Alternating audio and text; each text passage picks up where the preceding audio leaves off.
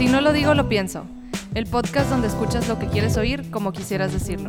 Nosotras somos Mariana Hernández Y Michelle Silva, que junto a nuestros padres conversamos temas de todo tipo. cada quien desde su punto de vista. Yo soy Enrique Silva. Y yo soy Paco Hernández. Este espacio nace para podernos expresar libremente. Identificarnos cada uno con su generación. Los millennials de todo opinamos. Y los baby boomers nos actualizamos. Comencemos. Hoy en día, elegir una carrera es muy abrumante. Tantas opciones y ofertas educativas que abundan que puede llegar a ser un poco confuso. Ya no solo son las típicas tres carreras de medicina, abogado e ingenieros. Ahora te encuentras licenciado en emprendedurismo, licenciado en ingeniero musical y ingeniería en innovación. Esas son una de las pocas carreras que se me vinieron a la mente al escribir un poco de, de este podcast. Buen día, yo soy Mariana. Hola. Hola. Hola, buen día. El día de hoy el tema fue sugerido por una de nuestras escuchas, Denise. Saludos, Denise. Hola, Gracias Denise. por la Hola, sugerencia. Denise, gracias. Y pues este va a ser el tema. Vamos a hablar sobre cómo era de diferente escoger una carrera antes y cómo era, o sea, cómo es ahora. Tantas opciones que tenemos que realmente a veces nos llegan a confundir y mucha gente que se cambia de carrera por no saber Sí. elegir bien desde un principio. Sí, eso es común. Sí. Como Eh, decías, hace muchos años, quizás 30, 40, la opción, las opciones no pasaban quizás de 16, 20 cuando mucho. Mm. Sí, nosotros mismos. sí, eran muy pocas. Entonces, De hecho, nuestra carrera era de las nuevas. Comunicación sí. era de las Ah, nuevas. sí. Fue del que... setenta- setenta y los tantos, Setenta y- sí. 77, 78, una cosa así. Sí, mi carrera también era de los 70s. O sea, mercadotecnia también empezó. Y ahora, bueno, pues hay muchas opciones. y- Muchísimas. Muchísimas. Y también depende mucho de dónde vayas, pero sí, en general sí hay muchas más que antes. Sí, por ahí vi un, un- Pero tiene su lógica. Yo Ah, claro. Mi Sí. opinión sobre eso.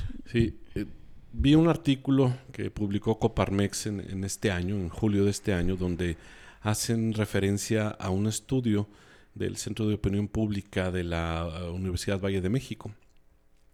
Y, y dentro de las cosas que me llamaron la atención, y, y bueno, simplemente lo, lo establecen ahí, eh, ellos mencionan que, que cuando eliges una carrera universitaria es quizá una de las decisiones más trascendentales y a la vez Sí. más complejas. Sí. Y a los 18 que la tienes que tomar, la verdad es Exacto. que no estás preparado para eso. Para colmo tenemos este, que hacerlo, o bueno, lo tienen que hacer en- en- a muy temprana edad. Sí. Entonces, cada vez hay más información sobre las diferentes áreas de estudio y sus respectivas este, áreas laborales. Este, además de múltiples recursos de orientación vocacional, un gran porcentaje de los jóvenes se equivoca en la elección de su carrera. Sí. Bueno, Sí. este tema para mí es muy cercano porque mi novio hace talleres de orientación vocacional, de hecho, Ah, ok. este, tanto para personas que apenas van a entrar a carrera, o sea, de 17, 18, y que todavía no eligen, o que están indecisos, o que están como buscando, pues, qué onda, como para gente que ya se graduó y que se dieron cuenta de que no estudiaron lo que, lo que querían y están viendo cómo en el mundo laboral enfocarse en lo que sí quieren hacer sin volver a tener que meterse cinco años de su vida estudiando. Qué interesante. Este, sí, ahí si alguien quiere el contacto, me lo piden. Carlos Flores.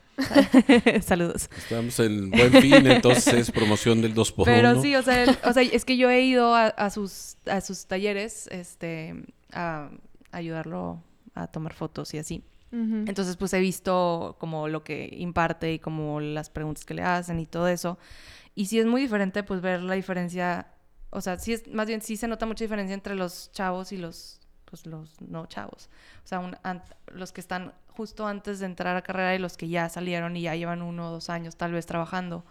Este, pero yo, o sea, algo que sí me he dado cuenta es que sí están muy, muy chiquitos y sin mucha información cuando tienen que hacer esta elección de qué, va- qué van a estudiar, porque pues eso es a lo que se van a dedicar el resto de su vida. Muchas veces dicen de que, ah, yo quiero ser eh, ingeniero químico. Y le preguntas, ah, bueno, ¿y qué hace un ingeniero químico? Y no saben cuál es el día a día de una persona que se graduó de eso, no saben qué hace en su trabajo, o sea, no, no tienen como una idea muy... Igual, por ejemplo, una carrera más común, arquitectura. Este, no, que yo quiero ser arquitecto. Ah, bueno, ¿y qué hace un arquitecto? Pues construye casas. o sea, ¿Y sí, qué pero ¿qué implica el día a día de ser un arquitecto? O sea, tú te levantas y qué haces en tu trabajo y eso no te lo pueden contestar la mayoría de las veces y es cuando dices, oye, es que la verdad sí deberías de poder contestar eso porque eso es lo que tú vas a estar haciendo en teoría. Puede que tú pienses que es una cosa y luego a la mera hora te das cuenta de era. que no Ajá. y no te gusta y dices, ay, hubiera estudiado para ser doctor.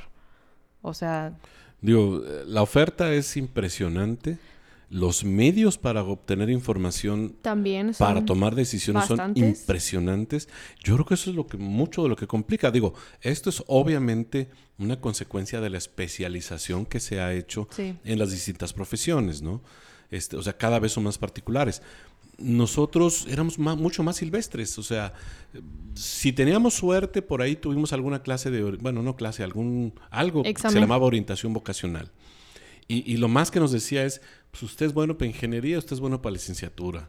O, o para ciencias de la salud, bueno, lo que ahora se entiende es ciencias de la salud, ¿no? así. No, no, no, ¿qué? ¿No? Nada, ¿No había?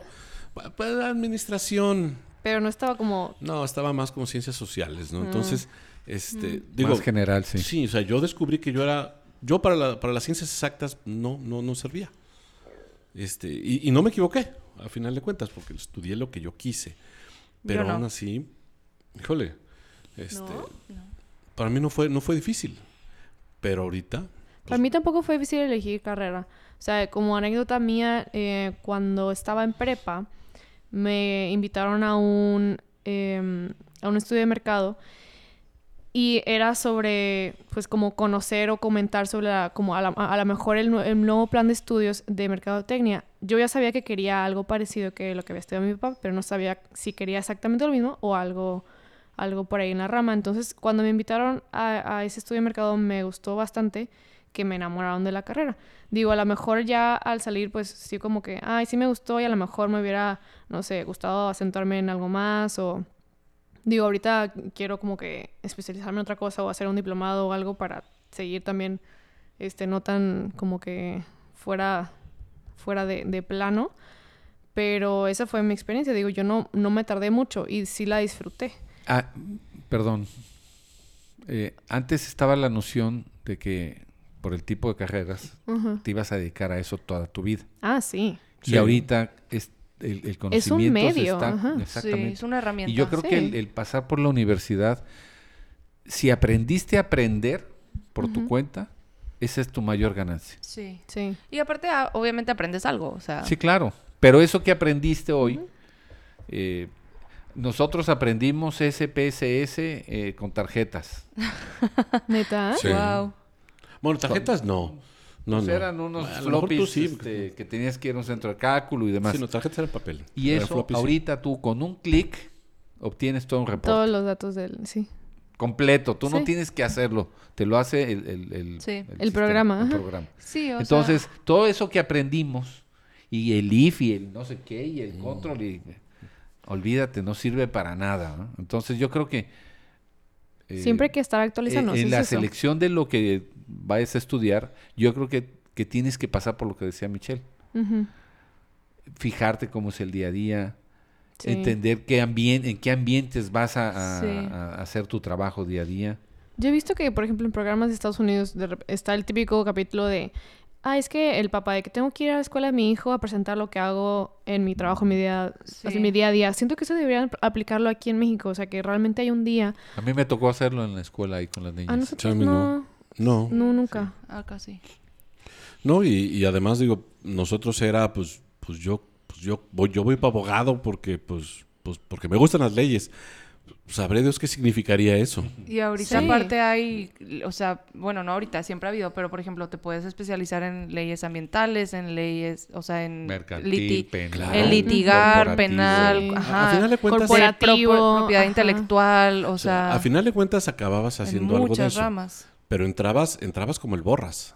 O, o realmente estudiabas eso porque lo había estudiado tu papá. Sí, Claro. también. Entonces también te lo como que, ay, es que vas a ser igual que tu papá. Entonces sentías esa presión de, ay, voy a tener que ser igual a... O sea, realmente me gusta lo que hace mi papá. Entonces, ¿tenías opción o no? O sea, no sé cómo la creo que eso pasa. Ahorita es po- son, poco, son pocos los casos, pero de hecho son más los casos que veo de que de doctores que le dicen a sus hijos de que, A lo mejor los hijos, por ver cómo, no sé, cómo lucha el papá y cómo ha triunfado y lo que sea, y de que, ay, yo es que quiero ser con mi papá, entonces yo soy doctor. Y luego ahí va el papá, el papá y le dice, ¿sabes qué? No quiero que seas doctor porque fue muy Sí. difícil para mí. Sí. Entonces al revés, o sea, en vez de presionarlo para que, para que sea como tú, lo presionas para que no sea como Sí. tú. Entonces como, Sí, eso- Confuso. eh, Bueno, y sí, la vocación, ¿no? Yo creo que, Sí. yo creo que sí existe, que, que todos nacemos con una vocación. Sí, eso, bueno, eso es lo que imparte Sí. mi novio. Y con habilidades. Este, también yo creo que ahorita no necesariamente termina, tienes que ejercer en lo que estudiaste, o sea, sí. obviamente sí es una herramienta, bueno, por ejemplo, hay profesiones que sí, si no eres doctor, pues no puedes ser doctor, o sea, no puedes ejercer como Curar, doctor, ¿no? claramente. Este, abogado igual.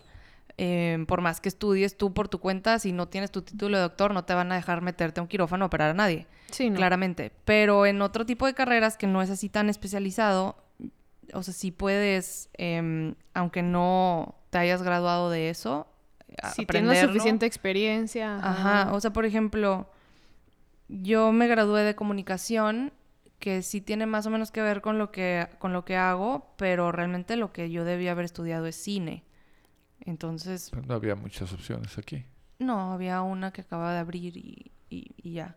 Este, pero pues he aprendido en el mundo real trabajando y creo que Porque aprendiste a aprender. Pero como quiera no está tan diferente de lo sí, que no haces. está diferente. O sea, sea, bueno, por ejemplo, otro, otro ejemplo es mi novio. Él es economista, se graduó pues de economía y ahorita él es el director de mindfulness en una empresa y de bienestar. O sea, de... Pensé que había estudiado algo como psicología. No, O sea, o sea, bueno. ha, ha tomado diplomados, ha, ha tomado cursos relacionados con eso para poder dar sus talleres de vocación y de orientación, o sea, pues sí, de orientación vocacional y pues de mindfulness obviamente también. Este, pero no, o sea, no nada que ver. No, pues digo, yo- a mí lo que me inclinó a estudiar comunicación fue ver el programa de Juan Ruiz Gili, un noticiero, este, y yo dije, yo quiero ser eso, ¿verdad? televisión, etcétera. Y con el paso del tiempo me di cuenta que no era para mí la televisión, o yo no era para el ambiente de televisión, pero seguí con lo mismo, seguí con lo mío, seguí con comunicación y a eso, pues afortunadamente me he Sí. dedicado toda la Yo hubiera vida, ¿no? estudiado ciencias políticas. Yo hubiera estudiado gastronomía.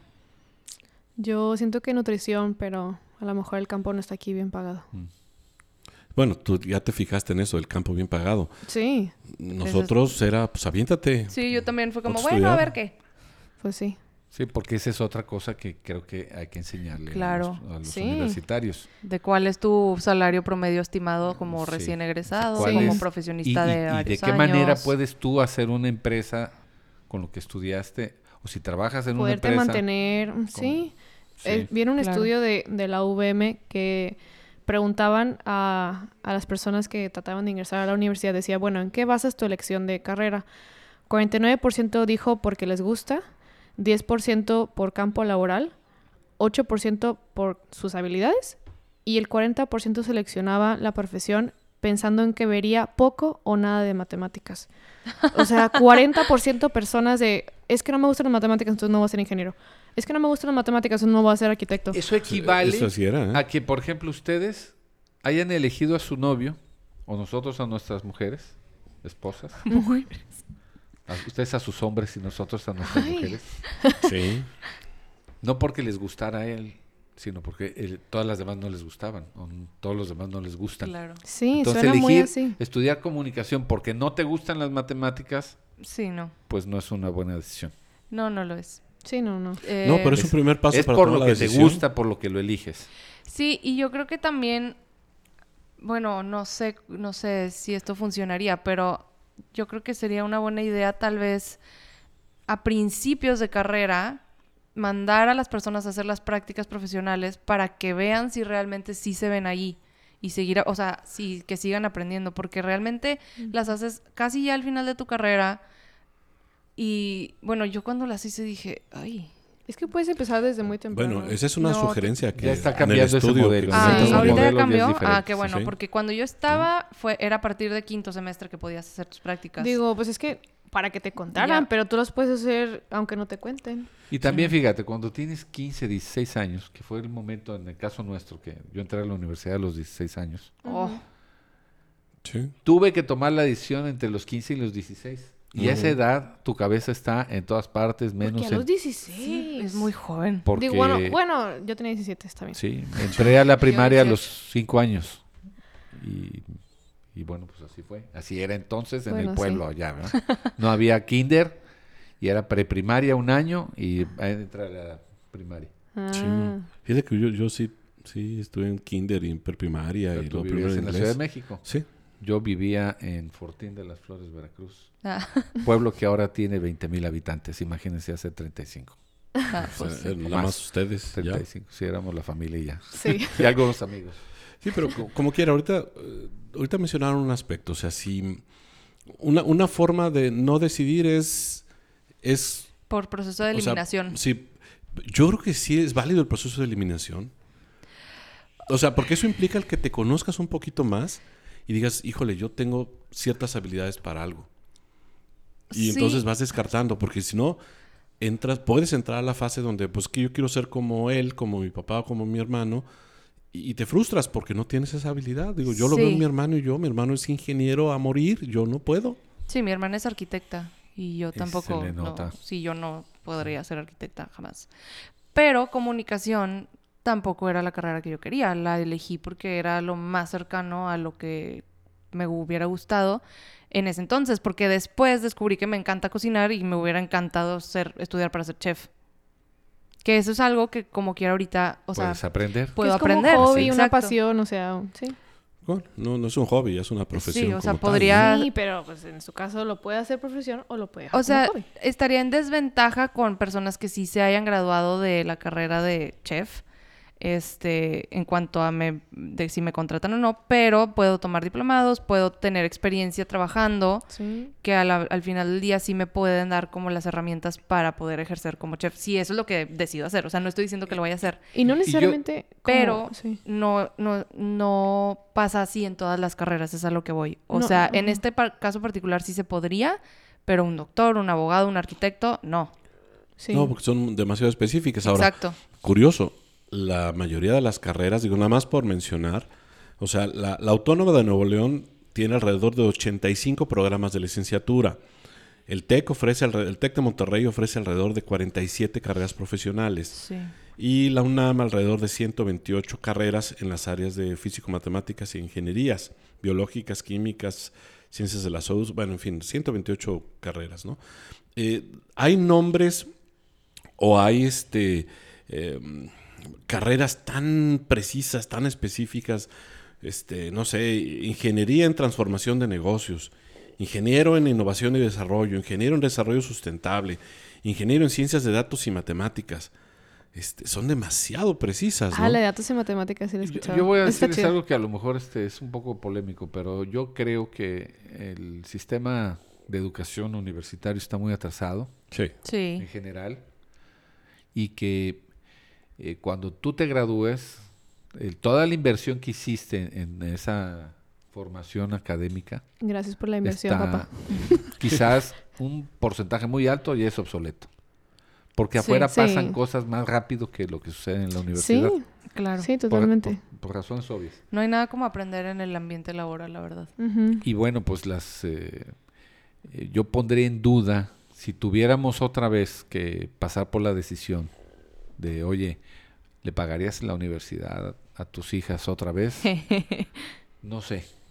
No sé si, a- si darles también la alternativa de, aquí está esta lana, vamos a invertirla mejor en la que aprendas lo que se supone que te gusta. Yo Sí. creo que no. De alguna No, forma. yo tampoco. O sea, por ejemplo, ahorita En que... mi caso yo creo que sí hubiera Digo- sido una buena idea, ¿eh? Sí, pero por ejemplo, En mi caso. ahorita que, que comentabas de que, bueno, te gustaría ser chef, está el caso de Mao Cocina de Todo, que él es arquitecto, él es ahorita como blogger, lifestyle, Sí, de o sea, de, galletitas, ¿no? de cocina, y hace su negocio en eso, o sea, él hace recetas, tiene un blog, gente que lo sigue y da recomendaciones de comida porque es su pasión y es su hobby, pero él es arquitecto. Ahora, yo, yo y siempre... se dedica a la arquitectura y como hobby, Sí. y te- como que ya tiene Alcanza ingresos. un alto nivel de conocimiento. No, de- como que ya tiene ingresos de la parte que le gusta hacer, que es comida. Sí, sí. Es que al final de cuentas, la, la preparación, mientras más formal mejor, pues te quita lo Si yo quisiera, Paco, perdón que te interrumpa, o tú quisieras estudiar ahorita un posgrado en Yale, lo puedes hacer. La diferencia es de que no te dan el titulillo. Es todo. Pero te metes a Coursera y te Ah, en metes línea. en Sí, línea en línea. Ah, ok. y lo podemos hacer. Sí, Harvard Sí, también sí. tiene. sí, Harvard Harvard Y también. es gratuito. Sí. ¿sí? Entonces, ¿qué te dice eso?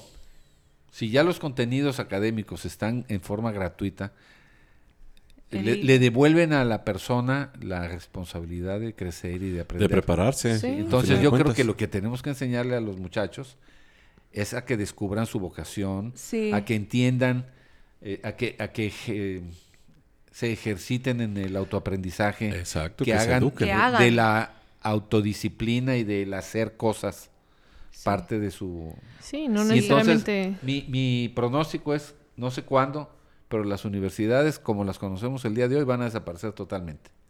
Va a ser Wow. otro tipo de universidad. Sí, Oh, sí, qué sí, gran sí. claim. Sí.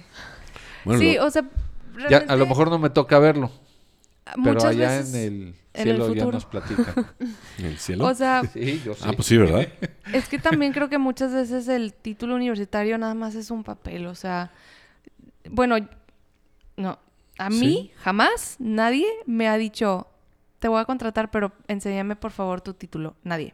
No, no, a mí. Sí, no, eh, fue una tradición. Ha, Digo, siempre te ha sido una tu- tradición. Sí, tu- su cédula, cédula profesional. Ajá, a mí no. Cédula, a mí sí me la A mí han jamás. pedido. Sí, para trabajar a mí alguna vez me la pidieron, pero... eh, Pero, so what? sí, o sea... Pues nada más eh, para ver si Es para ver si realmente pasas sí- o no, sí.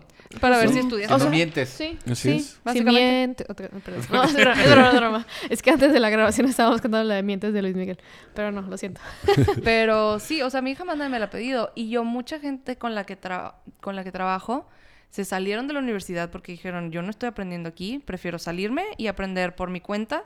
Y son de las mejores, o sea, los contratan mucho porque son de los mejores que hay aquí, más que personas que sí estudiaron lo que Así ellos es. estaban estudiando. Es mero voy. trámite, es papeleo. Sí, cada te vez más da ya como piden algún, no sé, será como algún pase de que, ah, tienes título, ok, puedes aplicar hacia mi Sí. trabajo si soy una empresa acá global, mundial. que no necesariamente te, te garantiza que vas a ser competente. Ah, no, claro que mucha no. gente también en la universidad era como, ay, compro mis tareas y yo me copio y, o sea, No, no, yo- cuando sales pues no saben hacer nada. Yo por ahí tenía un dicho que era básico para mí, ¿no? El- sobre todo cuando yo contrataba personas para trabajar conmigo. Y, y me, me decían, oye, pues contrátalos de aquí o de allá. No, no, no. O sea, para mí el que es perico, donde quieres verde, ¿verdad? Y el que es tarugo, pues donde quiera pierde. Alias, el que está preparado es no necesariamente el que viene o proviene de tal o cual Sí. universidad, sino es el que se preparó. Y, y yo sí creo que la preparación académica formal cambia. Sí, O sea, estoy de acuerdo. Te, Sí. te- te da Sí. otra cosa. Sí, o sea, sí te da- Yo no sé si las universidades vayan a irse a otro modelo. Definitivamente tendrán que hacerlo más vivencial, por supuesto.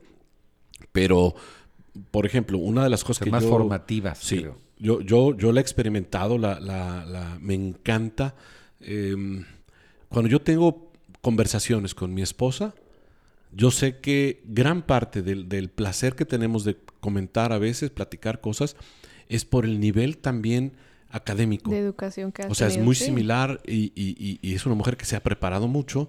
Entonces, híjole, para mí es ideal. ¿no? O sea, yo, yo, le- yo he visto esa evolución y, y- y pues sí, este, Sí, yo, yo obviamente creo la, en la- ello. la instrucción formal te da... Te abre más la Así mente. Sí. sí, porque hay, hay profesores que obviamente te ayudan a abrir Sí. la mente. Sí, no es que la Sí. universidad sea inútil. Exactamente. No, no, no. no. Es una herramienta, pero que no sea la única herramienta. Exacto. O sea, si tú crees que vas a graduarte con un título y con eso ya lo hiciste, No, No. No, no, no, no. claro. Para nada. se acaba el tiempo, amigas y amigos. Pero bueno, este ha sido el tema de hoy. Gracias, Denise, por la sugerencia. Sí, gracias. Y los invitamos a que nos sigan comentando para tener temas de qué platicar, algo que les interese. Su tema puede ser el siguiente. Sí, Muy bien. Pero Sí. bueno. Gracias a todos nuevamente. Sí, muchas a gracias. los que Gracias nos escuchan. a todos. Saludos, que no. gracias. Hasta luego. Adiós. Hasta pronto. Gracias. Gracias por estar con nosotros y recomendarnos. En este podcast, escuchas lo que quieras oír como quisieras decirlo. Visítanos y contáctanos en nuestras redes sociales. www.sinolodigolopienso.com, en nuestro Facebook Si No Lo Digo, Lo Pienso y en Instagram Digo Pienso Podcast.